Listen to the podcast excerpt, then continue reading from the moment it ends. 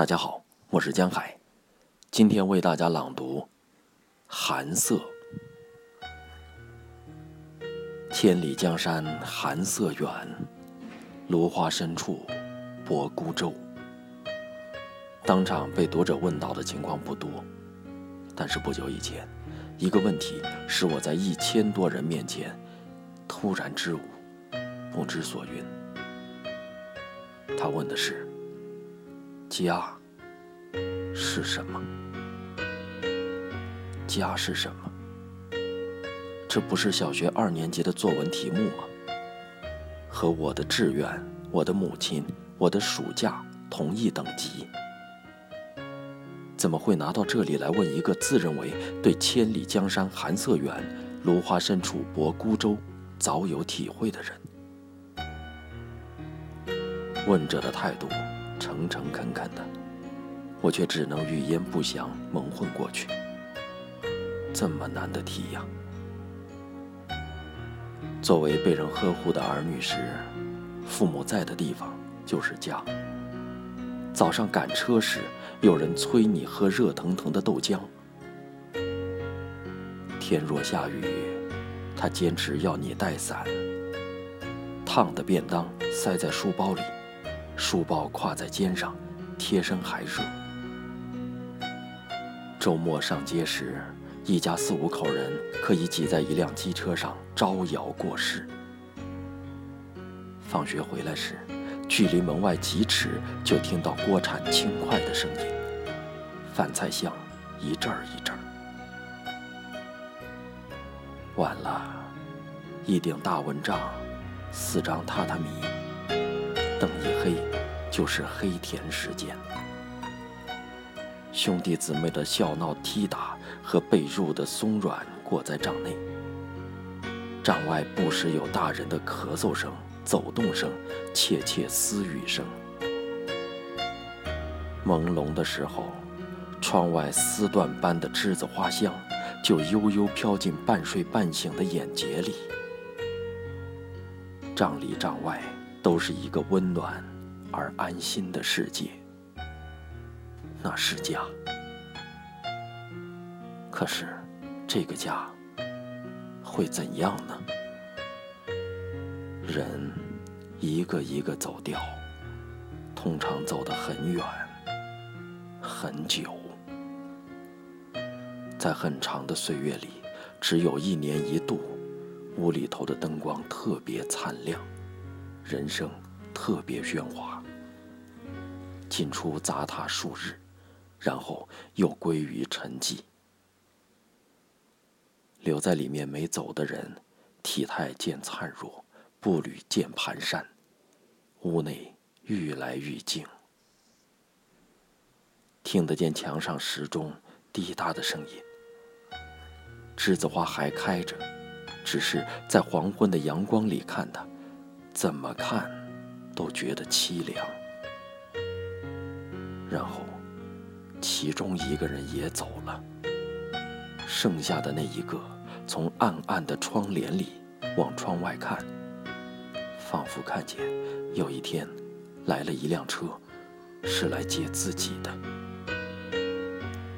他可能自己锁了门，慢慢走出去；可能坐在轮椅中被推出去。也可能是一张白布盖着，被抬出去。和人做终身伴侣时，两个人在哪里，哪里就是家。曾经是异国大学校成立的一间简单的公寓，和其他一两家共一个厨房。窗外飘着陌生的冷雪。可是卧房里伴侣的手温暖无比。后来，是一个又一个陌生的城市，跟着一个又一个新的工作，一个又一个重新来过的家。几件重要的家具总是在运输的路上，其他就在每一个新的城市里一点一点添加或丢弃。墙上。不敢挂什么真正和记忆终生不渝的东西，因为墙是暂时的，在暂时里，只有假设性的永远和不敢放心的永恒。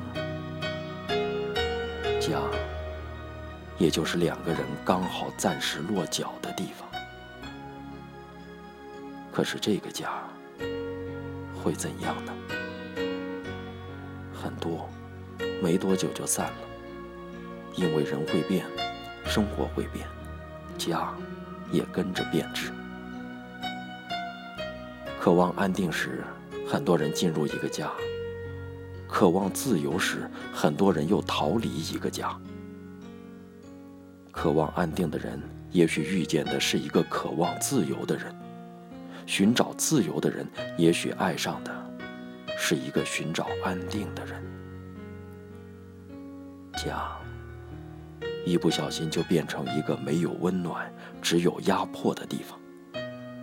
外面的世界固然荒凉，但是家，却可以更寒冷。一个人固然寂寞，两个人孤灯下无言相对，却可以更寂寞。很多人在散了之后就开始终身流浪。很多，一会儿就有了儿女。一有儿女，家是儿女在的地方。天还没亮就起来做早点，把热腾腾的豆浆放上餐桌，一定要亲眼看着他喝下才安心。天若下雨，少年总不愿拿伞。因为拿伞有损形象，于是你苦口婆心、几近哀求地请他带伞。他已经走出门，你又赶上去把滚烫的便当塞进他书包里。周末，你骑机车去市场，把两个女儿粘在身后，一个小的夹在前面两腿之间。虽然挤，但是女儿的体温和迎风的笑声。甜蜜可爱。从上午就开始盘算晚餐的食谱。黄昏时，你一边炒菜，一边听着门外的声音，期待一个一个孩子回到自己身边。晚上，你把滚热的牛奶搁在书桌上，孩子从作业堆里抬头看你一眼，不说话，只是笑了一下。你觉得？好像突然闻到栀子花悠悠的香气。孩子在哪里，哪里就是家。可是，这个家会怎样呢？